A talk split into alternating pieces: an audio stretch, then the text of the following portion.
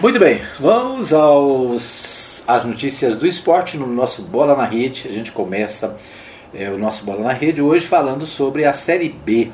A Série B do Brasileirão tem rodada a partir de hoje. Né? E nós vamos a São Paulo com o é, Humberto Ferretti, que traz informações sobre a Série B. Vamos a São Paulo, portanto, é, ouvir informações sobre a Série B do Brasileirão.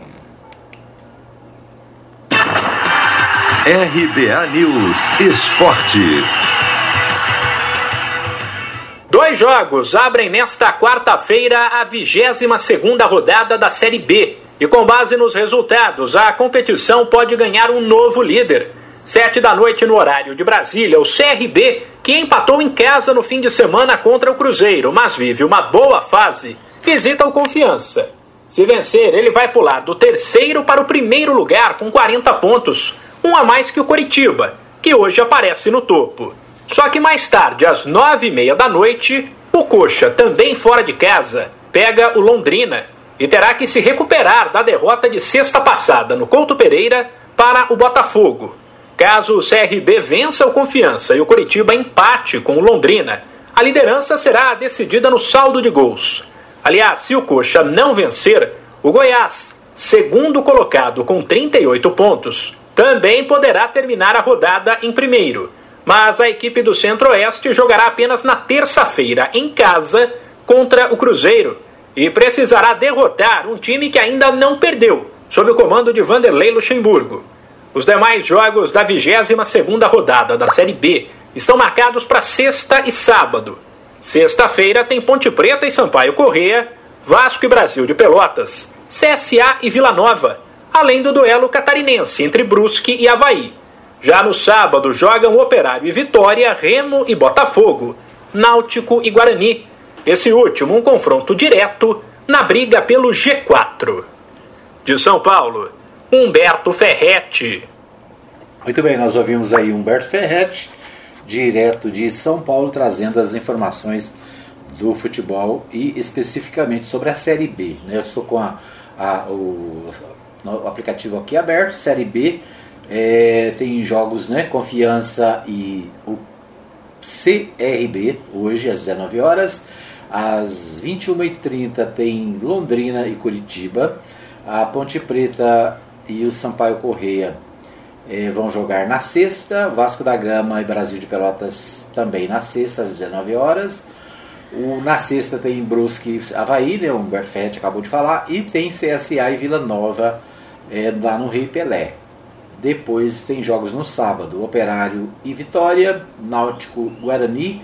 Eh, Botafogo e Remo, Goiás e Cruzeiro, também que o Humberto Ferretti falou, né? o Goiás que está é, no segundo, na segunda colocação da Série B. Né? Nós temos é, Curitiba 39, Goiás 38, CRB 37, Botafogo 35, Sampaio Corrêa 34, é o quinto, né? então o Botafogo é o quarto, o Goiás é segundo, CRB é terceiro. Então nessa, nesse grupinho aqui, né? Curitiba, Goiás, CRB. Botafogo está um pouquinho mais atrás, tem 35 pontos. Mas o CRB e o Goiás, né, como o Humberto Ferretti disse aí, podem assumir a liderança dependendo dos resultados dessa rodada. Né? Então, é, jogos do, do, Brasileirão Série B. Ah, o Brasileirão Série A não tem jogos nesse meio de semana, né? E então nós vamos ter Brasileirão só no final de semana. Muito bem, esses os destaques do nosso Bola na Rede de hoje. É, lembrando, é claro, também que tem as Paralimpíadas, né? E o Brasil conquistando muitas medalhas. Amanhã a gente vai trazer para você um, né, um, um Bola na Rede com mais informações sobre a Paralimpíada. Muito bem, vamos à nossa pauta nacional. Na pauta nacional, a gente começa com o portal G1 e a primeira notícia que impacta no bolso do brasileiro né, é com relação a aumento na tarifa de energia. O governo anuncia bandeira tarifária escassez hídrica e o custo será de 14,20 para cada 100 kW de consumo. A bandeira é ainda mais grave que a vermelha 2, que vinha sendo aplicada e deve ser mantida até abril de 2022. Né? Então, não é um negócio assim, não é só esse mês, não, viu? A bandeira é, da escassez hídrica, na verdade mudaram o nome, né? A, a, a bandeira vermelha era bandeira vermelha 1, vermelha 2 e para não ficar usando essa expressão bandeira vermelha, né, porque o meu país nunca terá a bandeira vermelha, o governo agora mudou o nome, né? Escassez hídrica. É a bandeira da escassez hídrica. O custo será de 14,20 para cada 100 kW, ou seja, né, a, o valor eh, já tinha tido uma alta e estava em 9,49. De 9,49 está pulando para 14,20 quase 50% de aumento. Né? Então, a Agência Nacional de Energia Elétrica, ANEEL, anunciou nesta terça-feira, dia 31, um novo patamar de bandeira tarifária para as contas de luz de todo o país. A bandeira tarifária escassez hídrica deve entrar em vigor nesta quarta-feira, dia 1, portanto, hoje, e adicionar R$ 14,20 às faturas para cada 100 kW consumido. De acordo com um texto divulgado pela agência, a previsão é de que a nova bandeira permaneça em vigor até 30 de abril de 2022. Até agora, a cor da bandeira, a cor vermelha da bandeira, era definida mês a mês. Né? Então, além de ter um aumento é, exagerado, né? quase 50%, o, não é só para esse mês, né? vai até abril de 2022. A nova bandeira representa uma alta de 49,63% em relação à bandeira vermelha patamar 2, que era a mais alta do sistema que estava em vigor nos últimos meses. Então, né, 40, eu disse quase 50%, é 49,63%, né, para ser específico. Aí tem aqui uma relação das bandeiras, a, como é que, para entender as bandeiras. Né? A bandeira verde condições favoráveis de geração de energia, de energia sem cobrança adicional, né, quando a bandeira está verde. Quando a bandeira está amarela, condições menos favoráveis. Na amarela, R$ 1,87 por 100 kW consumido. A bandeira vermelha, é, as térmicas são ligadas, né, aquelas usinas que são é, funcionam com óleo diesel. Então as térmicas são ligadas Aí nós temos é, na bandeira vermelha dois patamares, um de 3,97 e outro de 9,49 para cada 100 kW.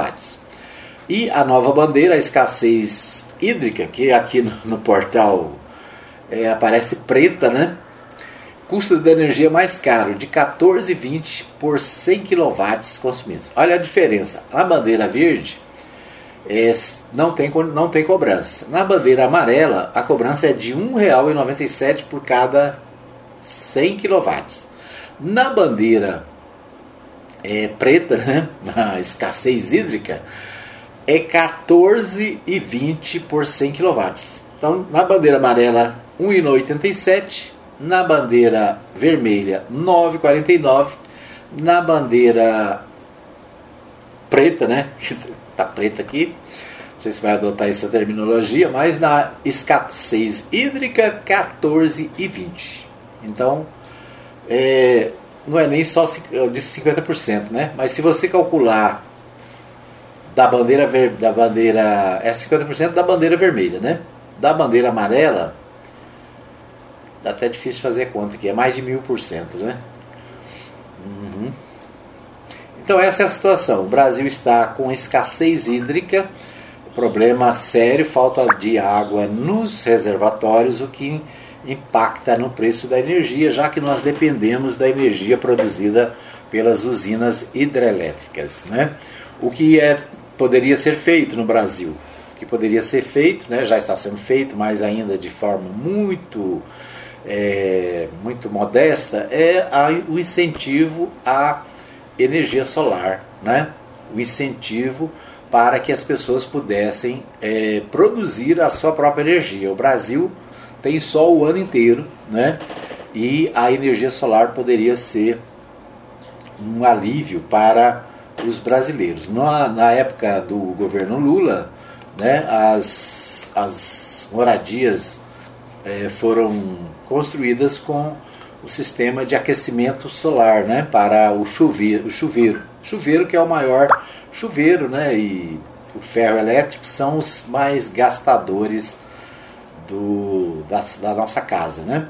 É o que mais gasta energia. É o chuveiro o, e o tal do ferro elétrico. Né? Ferro elétrico o povo já parou de passar roupa, né? quase ninguém passa roupa mais, então já diminuiu um pouco. Agora o chuveiro, como é que qual que é a orientação do, do governo? Né? O ministro foi à rede de televisão e rádio ontem, né? o ministro da, da Minas e Energia, para dizer que você deve economizar no chuveiro, né? Para você economizar no chuveiro, no ferro elétrico, desligar os equipamentos da sua casa.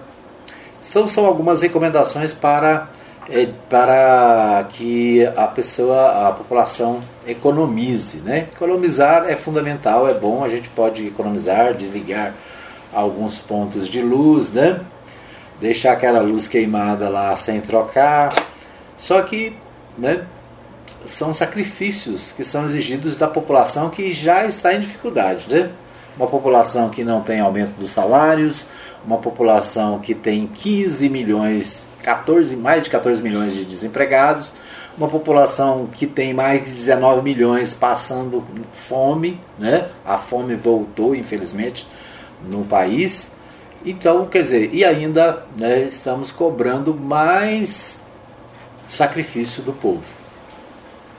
Muito bem, o portal G1 também destaca: Carlos Bolsonaro tem sigilos fiscal e bancário quebrados pela Justiça em apuração sobre funcionários fantasmas na Câmara do Rio de Janeiro.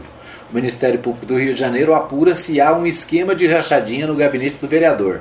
Outras 26 pessoas e 7 empresas também suspeitas tiveram sigilos quebrados. Em nota, a vereadora afirmou que está à disposição para prestar qualquer tipo de esclarecimento às autoridades. Né? O Tribunal de Justiça do Rio de Janeiro, portanto, determinou a quebra de sigilo bancário fiscal do vereador do Rio, Carlos Bolsonaro, do Republicanos, na investigação que apura a contratação de funcionários fantasmas no gabinete do parlamentar. 26 pessoas e 7 empresas também tiveram sigilo quebrado o gabinete de Carlos Bolsonaro pagou 7 milhões a funcionários suspeitos de serem fantasmas. Né? A primeira vez desde, início da, desde o início da investigação, há dois anos, o Ministério Público do Rio de Janeiro levanta a possibilidade de um esquema de rachadinha no gabinete Carlos na Câmara de Vereadores. O pedido foi feito pelo Ministério Público do Rio de Janeiro à Justiça. A decisão de primeira instância foi tomada em 24 de maio pela primeira vara especializada do combate ao crime organizado da Justiça Fluminense. Eleito vereador no Rio pela primeira vez em 2001, Carlos Bolsonaro está no sexto mandato consecutivo. Nesses 20 anos, dezenas de pessoas já foram nomeadas em seu gabinete. O regulamento da Câmara do Rio diz que esses assessores têm que cumprir uma jornada de 40 horas. Mas o Ministério Público do Rio de Janeiro afirma ter indícios de que vários desses assessores não cumpriram o expediente na casa podem ser considerados fantasmas. A investigação foi aberta em 2019 e agora, pela primeira vez, os promotores falam na possibilidade de prática de rachadinha no gabinete do vereador. Né? Os promotores lembram também de Flávio Bolsonaro. No pedido de quebra de Carlos contra Carlos, os promotores relembraram que o modus operandi da rachadinha também foi detectado no gabinete do então deputado estadual do Rio, Flávio Bolsonaro. O que é rachadinha? A rachadinha é o seguinte: o vereador, né, o deputado, o senador, caso aqui, né, a, os filhos do Jair Bolsonaro, né, contratavam funcionários e dividiam o salário daqueles que trabalhavam. Né? Aqueles que trabalhavam, ou alguns que nem trabalhavam, é, o salário era dividido com quem? Com o próprio deputado, com o próprio vereador. Né? É a chamada rachadinha que é praticada pelo Brasil afora, né? Então, vamos dizer que foram só eles, não, porque tem para todo lado tem isso, né? O, o, o político contrata o funcionário, né? combina o salário de 5 mil, tipo assim, metade é seu, metade é meu, né? Então, é, a rachadinha é uma instituição nacional. E os, os filhos do presidente né, são especialistas nesse negócio. É, recentemente, o, um dos filhos dele comprou uma mansão de 6 milhões de reais em Brasília. O outro foi morar numa mansão de 2 milhões e meio. Né? O mais novo foi morar numa mansão de 2 milhões e meio. Ou seja, de onde sai tanto dinheiro, né? Para comprar mansões e viver uma vida de reis, né? Muito bem. O Supremo Tribunal Federal retoma nesta quarta-feira o julgamento sobre demarcação de terras indígenas. Ministros começam a julgar o marco temporal em terras indígenas na última quinta-feira, mas a sessão foi interrompida após a leitura de resumo do caso pelo ministro Edson Fachin. O Supremo Tribunal, portanto, deve retomar hoje, quarta-feira, aliás, é nesta quarta-feira, é, aqui está 31, mas não é 31, é primeiro, né? O julgamento que discute se a demarcação de terras indígenas deve seguir o critério do marco temporal. O Supremo Tribunal Federal jura, julga um recurso da Fundação Nacional do Índio, a FUNAI, que questiona a decisão do é, regional da federal, do Tribunal Regional da Quarta Região, TRF4, né?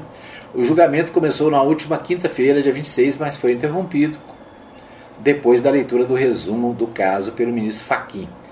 O, o critério do marco temporal define que os índios só podem reivindicar a demarcação das terras que já eram ocupadas por eles antes da data da promulgação da Constituição de 1988.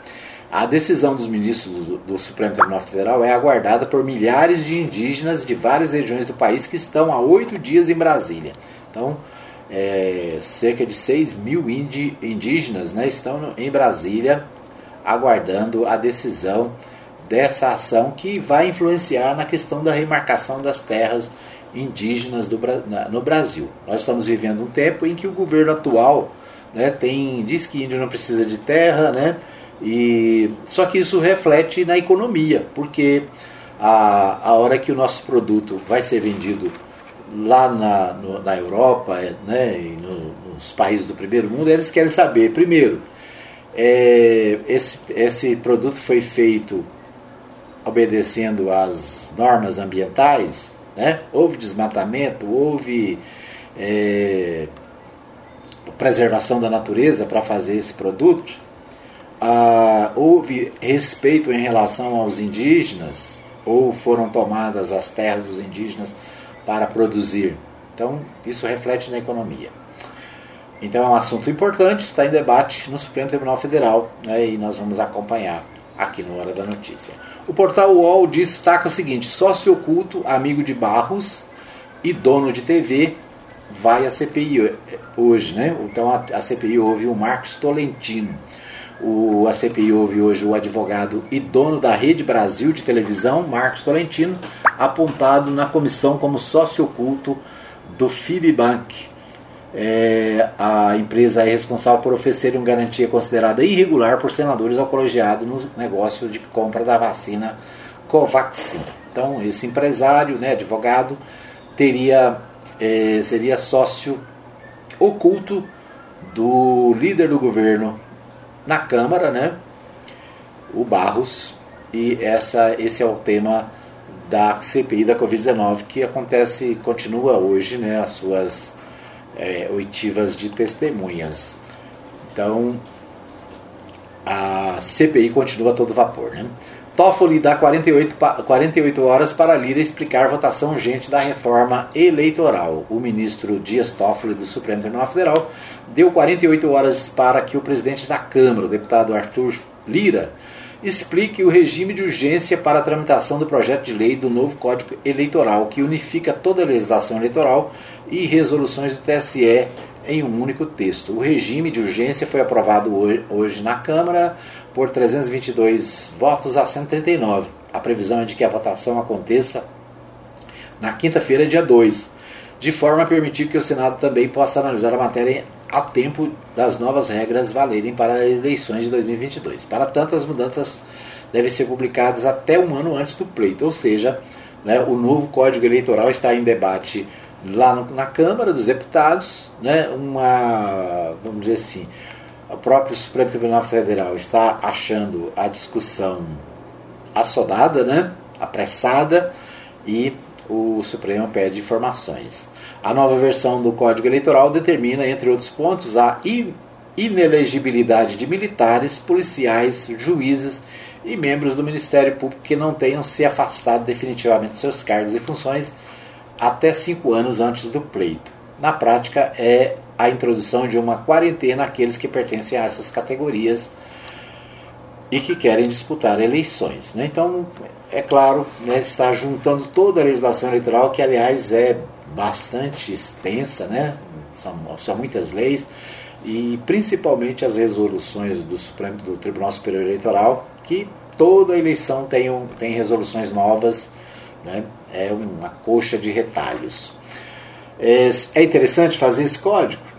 Eu entendo que é, né? Interessante juntar tudo num lugar só. E outra coisa, o nosso código eleitoral é antiguíssimo, né? Já está passando da hora de atualizá-lo mesmo. Agora, a pergunta é por que agora, né, tão apressadamente, sendo que esse assunto está lá em debate há anos, né? Mas é isso. Esses os nossos destaques do nosso primeiro bloco. Nós vamos para um pequeno intervalo. Voltamos já já com mais notícias aqui no programa Hora da Notícia. Me aguarde aí que eu vou ali e volto já já. Nós vamos a Goiânia agora com o Libório Santos, o Libório que traz para a gente as principais notícias de Goiás, né? os principais destaques da, do noticiário com o Libório Santos aqui na Mais FM. Economista analisa as principais causas do aumento dos combustíveis. Apelo para a economia no consumo de energia elétrica, que terá aumento de 6,7%. Câmara Federal começa a discutir a reforma cartorária. Eu sou Libório Santos, hoje é dia 1 de setembro, quarta-feira, e esses são os nossos destaques. Assassinatos de jovens entre 15 e 29 anos em Goiás recuaram 18% entre 2018 e 2019. A informação é do Atlas da Violência 2021, divulgado nesta semana pelo Instituto de Pesquisas Econômicas Aplicadas, órgão vinculado ao Ministério da Economia. Em número de mortes por grupo de 100 mil jovens em 2019, Goiás registrou 67,3. Apesar do recuo de 18% de um ano para o outro, o número supera a média nacional, que é de 45,8. Em 2019, foram 45.503 homicídios no Brasil, dos quais 51,3% eram jovens com idades entre 15 e 29 anos.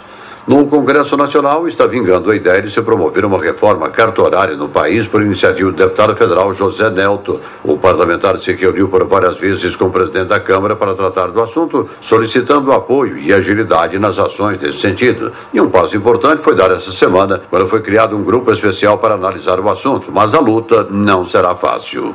É verdade, é uma grande luta, Libório, porque antigamente os cartórios, eles eram feudais do Brasil.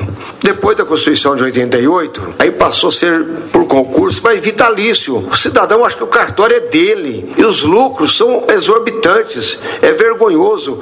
Para bater um carimbo é 10 reais. As taxas cartorárias são altíssimas. Então já ganhou corpo, já é realidade. O presidente Arthur Lira já criou o grupo de trabalho da reforma cartorária que eu tenho o prazer de presidir. Nós estaremos fazendo várias audiências públicas com todo o setor produtivo brasileiro e nós estaremos ouvindo todos os líderes partidários para apresentar o que há de melhor para o povo brasileiro. Olha, o Brasil vive uma das piores secas da história. Ontem o ministro das Minas e Energia utilizou uma rede de comunicação para fazer um alerta à população sobre o problema e pedir o uso comedido de energia elétrica o ministro não falou sobre possibilidade de apagões. Já o presidente da Enel Goiás, José Nunes, afirmou que o período da seca tem preocupado mais do que nos anos anteriores. A empresa tem mantido programas de incentivo ao consumo eficiente, gerando maior economia. Ontem, a Agência Nacional de Energia Elétrica anunciou a nova bandeira tarifária devido ao uso das termoelétricas, provocando um aumento de 6,78% na tarifa. Mesmo com o avanço da vacinação, segundo dados do painel Covid-19 divulgados pela Secretaria Estadual de Saúde, Goiás registrou aumento em casos e de óbitos no mês de agosto em comparação com o mês anterior. O Ministério da Saúde começa a trabalhar com a possibilidade de uma alta nos casos de Covid durante o mês de setembro. A disseminação da variante Delta, que é mais contagiosa, e a diminuição da proteção das vacinas da população mais idosa com o tempo já decorrido desde a imunização são algumas das explicações para o crescimento crescimento dos casos. Dados divulgados pelo indicador de tentativas de fraude da Serasa Experian dá conta de que a cada oito segundos o brasileiro sofre uma tentativa de fraude. Apenas no primeiro semestre deste ano já foram registrados 1 milhão 900 mil tentativas de ataque, o que representa 15,6% maior se comparado com o mesmo período de 2020 todo mundo chiando quanto aos preços altos dos combustíveis. De quem é a culpa? Quais são as causas? Bom, Muitas das perguntas ainda não têm resposta. Fala-se na redução de impostos. Quem detalha o assunto é o economista Danilo Orchida, que destaca os principais fatores dos preços dos combustíveis. A precificação da gasolina está associada a três pontos que acredito que interferem de uma forma significativa. O primeiro aspecto é a cotação da moeda estrangeira, de fato, como os barris de petróleo são precificados em dólar e esse mercado ele depende, no caso do câmbio, a variação de câmbio reflete de uma forma direta e imediata no preço do produto que chega ao consumidor. A questão do período de safra e entre safra da cana-de-açúcar, normalmente em períodos de safra, de entre safra, menor produção. E aí estamos falando de dezembro, janeiro, final de novembro, a segunda quinzena de janeiro, há uma sazonalidade de preço já esperada. E o terceiro ponto, e não menos importante, a tributação, que também tem um impacto muito grande no setor. Mas uh, eu acredito que alguns setores precisam passar sim por uma desonação tributária, via reforma tributária, de uma forma mais, mais bem avaliada, mais estudada, como é o caso do setor dos combustíveis. Eram essas as informações de hoje de Goiânia, informou Libório Santos. Muito bem, tivemos aí a participação do Libório Santos no nosso programa, né? Tivemos probleminhas aí na, na transmissão, mas tudo bem, né? Finalmente conseguimos colocar o Libório Santos. O Libório traz vários destaques. A economista é, analisa as principais causas do aumento dos combustíveis. Né? Nós vimos aí a questão do aumento dos combustíveis. Eu até separei uma matéria aqui sobre o aumento de combustíveis. Uma fake news que tem, né? dizendo o seguinte, que a responsabilidade pela, pela alta dos preços é dos governadores. Né? Tem, a gente vê muito na internet, nas, nas postagens, é, a responsabilização dos governadores. E a, aqui tem uma, uma, uma, uma, uma fake news que tem sido divulgada. Né? Diz assim: é fake cartaz que diz que imposto federal sobre gasolina é zero. Os impostos, os tributos federais, PIS, COFINS e CID incidem sobre a gasolina, embora o ICMS estadual tenha grande impacto no preço do combustível é, circula nas redes sociais uma mensagem que diz que o governo federal é, retirou o imposto da gasolina, que o imposto da gasolina é zero. Adriano Pires, diretor do Centro Brasileiro de Infraestrutura, afirma que o PIS/COFINS, né, e a contribuição de intervenção do domínio econômico, a chamada CID, são impostos federais que incidem sobre a gasolina. É fake falar que só o ICMS e que não existe imposto federal sobre a gasolina, diz ele.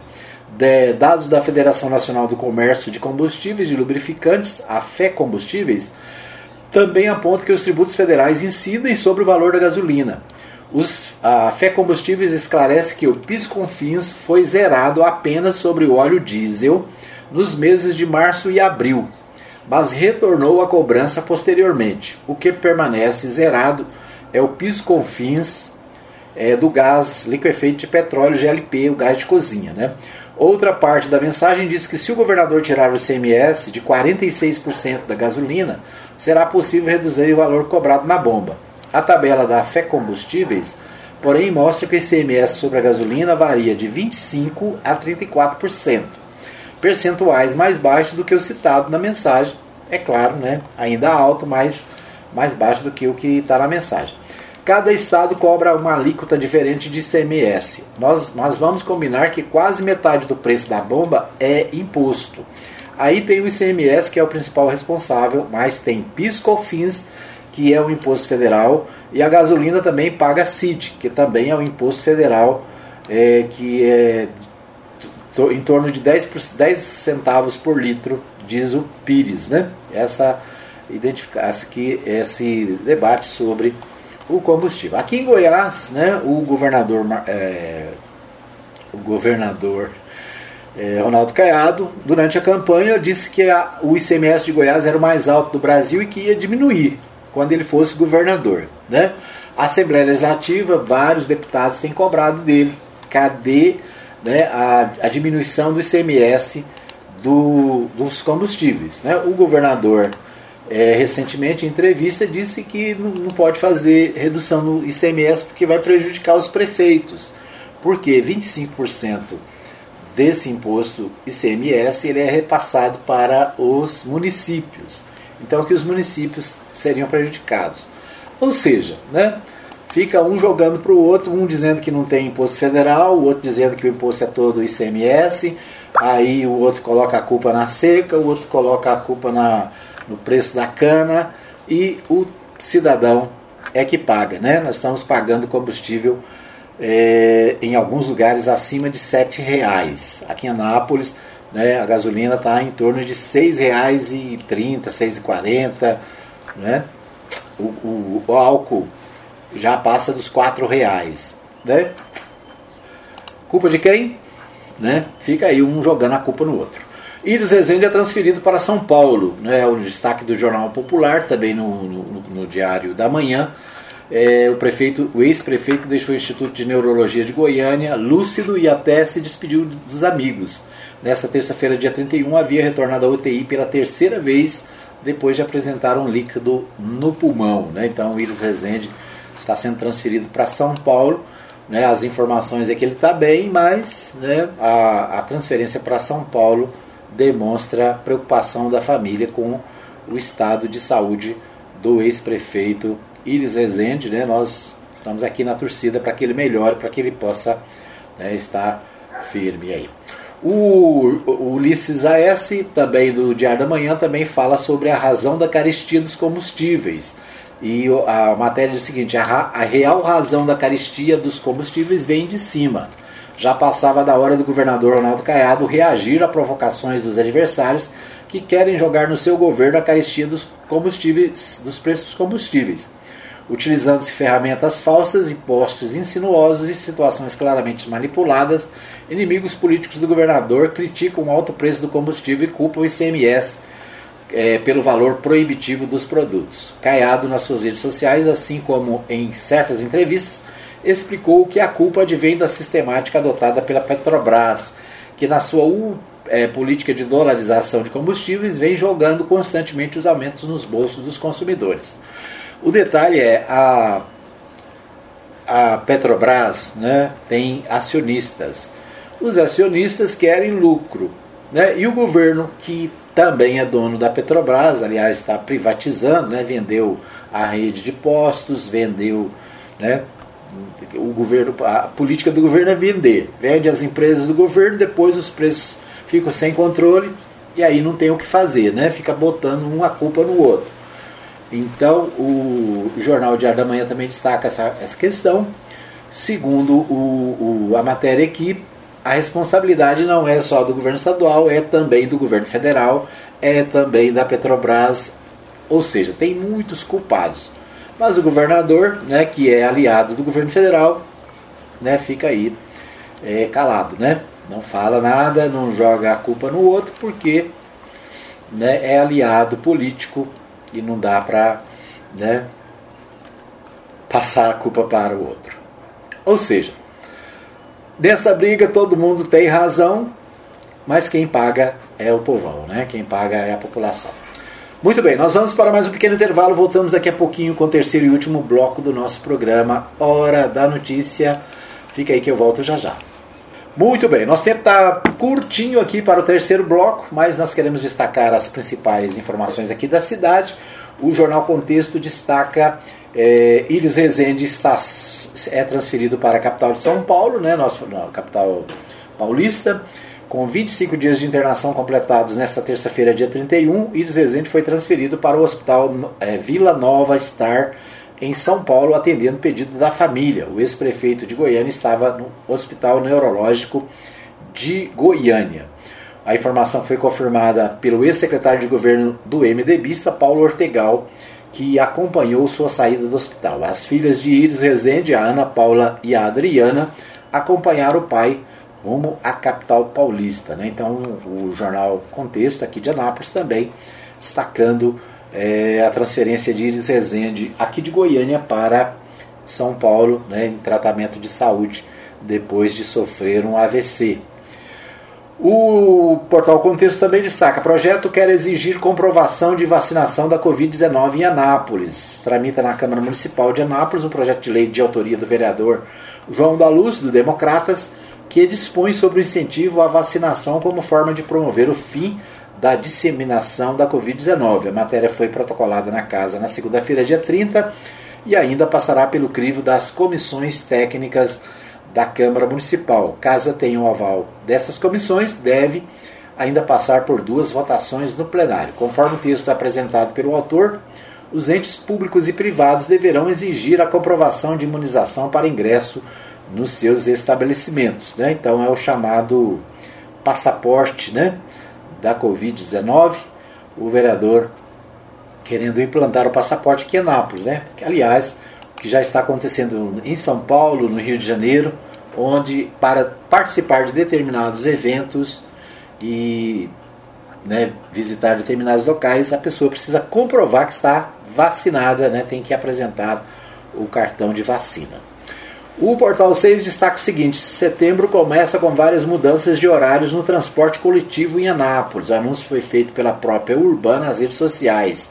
Então, várias alterações né, o, a Urban anunciou na noite de segunda-feira, através das redes sociais, diversas mudanças nos horários, localizações e linhas de, né, de atendimento da, do transporte coletivo aqui na cidade. Né? Então, a empresa é responsável pela gerência do transporte público no município e comunicou, comunicou que as atualizações começarão a vigorar na quarta-feira. Na verdade, quem é responsável pela gerência do transporte é a CMTT, né? CMTT que é a Companhia de Trânsito do município, é que é responsável por fiscalizar e cuidar da questão do transporte na cidade. Então, às vezes, né, a gente culpa a empresa, mas a responsabilidade é de quem fez a licitação, né? A responsabilidade é do município.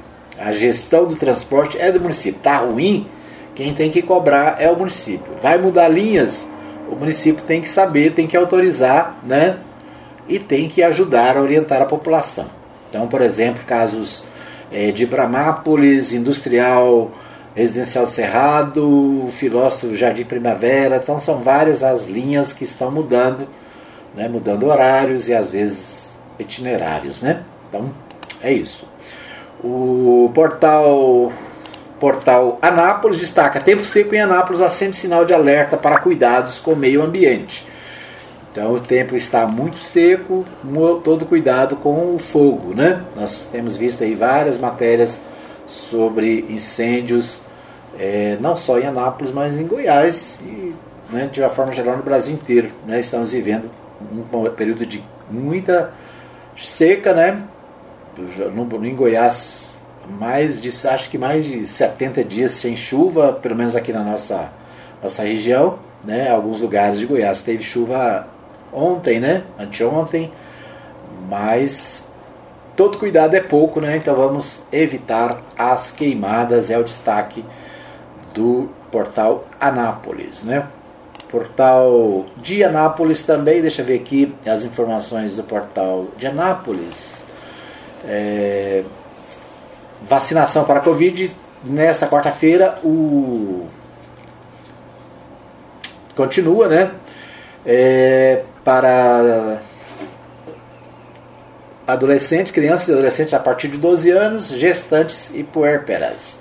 De 12 a 17, com comorbidades também poderão se vacinar. A Prefeitura de Anápolis segue com a vacinação em primeira dose de estudantes. Então, aqui, né, informações sobre a vacinação em Anápolis, que continua. Né? Ontem é, passei ali pela Avenida Brasil, na CMTT, uma fila enorme, né? O que mostra que a população está indo atrás para se vacinar, né? Então, parabéns àqueles que têm consciência e tomam a vacina e se cuidam e cuidam dos seus amigos e parentes, né? Então, se você não vacinou ainda, verifique aí se você pode vacinar. Você pode entrar no site da prefeitura, é anápolis.gov.br, né? E você vai ter informações sobre onde se vacinar, né? Como se vacinar.